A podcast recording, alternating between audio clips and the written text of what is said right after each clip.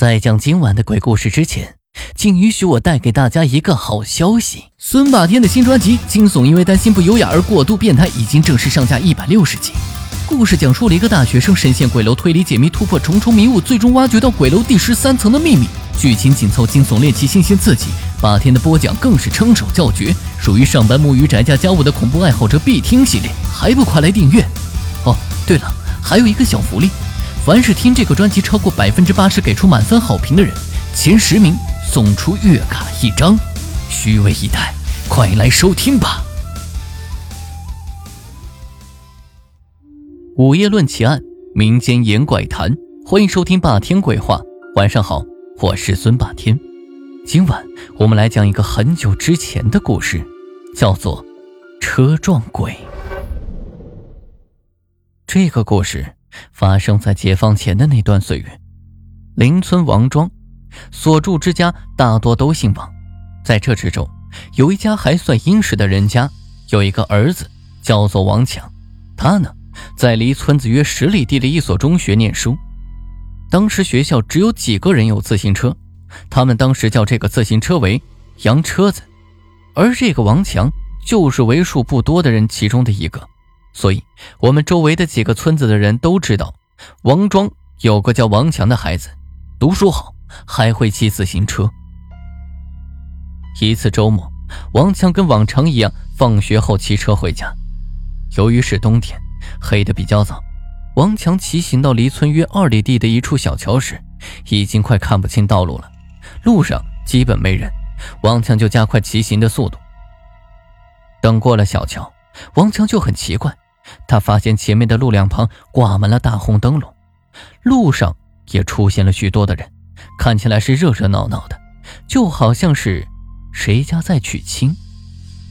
听上了年纪的人说，走夜路时如果遇到异样的状况，就当做什么也没看到，赶紧走就是了。此时的王强不禁头皮发麻，于是就闭着眼睛使劲的蹬车蹬子，想尽快冲过去。砰的一声。王强就连人带车一起摔倒了，爬起来一看，原来撞上了一个同样在赶路的老人，而这个老人一副地主老财主的打扮，看样子挺有钱的。哎呀，你说你这孩子骑车也不看路，把我这老骨头都快撞散了。对不起啊，大爷，我刚才有点害怕，低着头骑的。你刚才没看见下桥那地方有很多的人吗？人哪儿来的人呢？你说你这孩子都长这么大，还害怕什么呀？哎，快把我扶起来，靠树边歇会儿，我这腰好像是不行了。听着老人的话，王强赶紧把老人扶到树边歇着。大爷，您先在这儿歇会儿，我回家叫人给你看看。哎，你一定别乱动啊，我家就在前边，我一会儿就回来。王强边说边急忙窜上车子，一溜烟的。就骑车跑了。哎，我说孩子，你你怎么跑了？这个老人在后面叫着，王强是头也不回的往家骑。到家之后，家人看他是慌慌张张的，以为出了什么事儿。王强就解释说，因为天太黑，有些害怕，骑得太快，累的。而撞到一个老人的事儿，他一字儿未提。到了周一该去上学的时候。王强却生病了，浑身软弱无力，头虚冒汗。家人请了乡下的大夫，大夫说是受寒，吃几剂药就好了，也没什么大事但是，一连几天过去，药都吃完了，这病还没见好。这时候，家人就有些着急了，于是就雇了车子，把王强拉到县城的医院去检查。